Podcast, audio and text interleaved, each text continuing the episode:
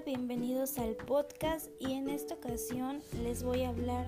sobre las aportaciones del marxismo en la educación de los teóricos Gramsci y Althusser. Empezando con Gramsci, él sostuvo que para la construcción de una humanidad marxista no bastaba con lograr un cambio en las estructuras económicas, había que llegar más lejos, hasta la transformación de la sociedad y de la cultura había que ir todavía más allá y obrar la transformación íntima y realmente decisiva, la del propio hombre, dándole la vuelta y cambiándole hasta lo que tiene de más íntimo y elemental, que es el sentido común. Se le conoce principalmente por la elaboración del concepto de hegemonía y bloque hegemónico,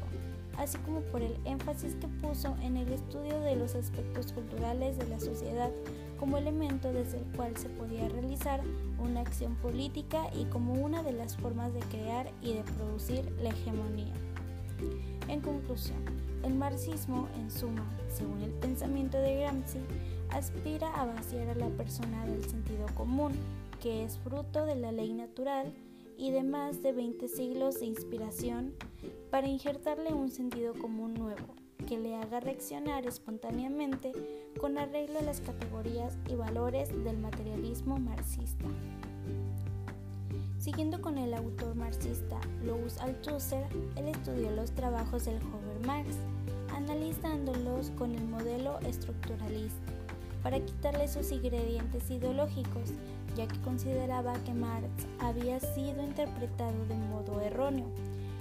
Althusser en varias ocasiones afirmó que las ideas marxistas habían sido malentendidas. El autor creía que algunas corrientes como el historicismo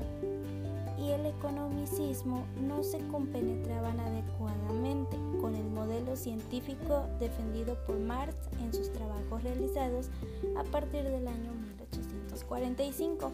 Por esta razón, Althusser consideraba que ocurrió una ruptura epistemológica.